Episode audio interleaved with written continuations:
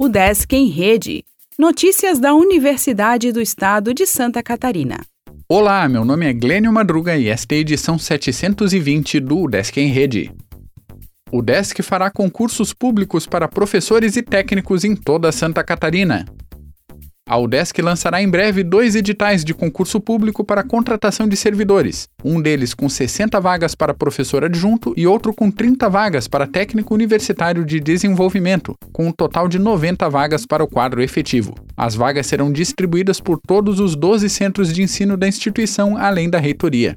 Os editais poderão ser conferidos na página oficial de concursos públicos da UDESC quando forem publicados. O último concurso para contratação de professores efetivos foi realizado em 2017, cujas vagas que não tiveram candidatos aprovados foram relançadas em 2019. Para técnico universitário em desenvolvimento, o último concurso ocorreu em 2015.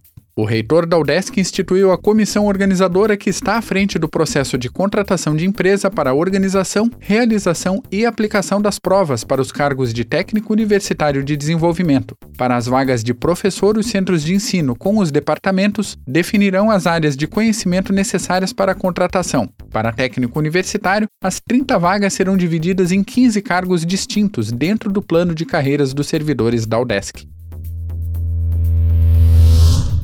FAED tem três cursos com vagas no vestibular de inverno. Situada em Florianópolis, a unidade oferece vagas nos cursos de Geografia, História e Pedagogia para o segundo semestre de 2022. O DESC realiza a apresentação sobre educação à distância para a Abruem. Câmara de Pesquisa e Pós-Graduação promove sessão.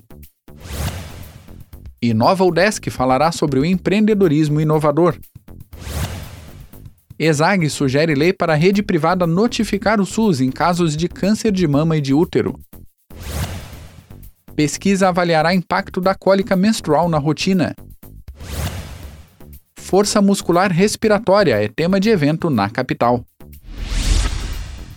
O Desk em Rede é uma iniciativa da Secretaria de Comunicação da Universidade, com produção e edição de Glênio Madruga. O podcast vai ao ar de segunda a sexta-feira, às 14 horas.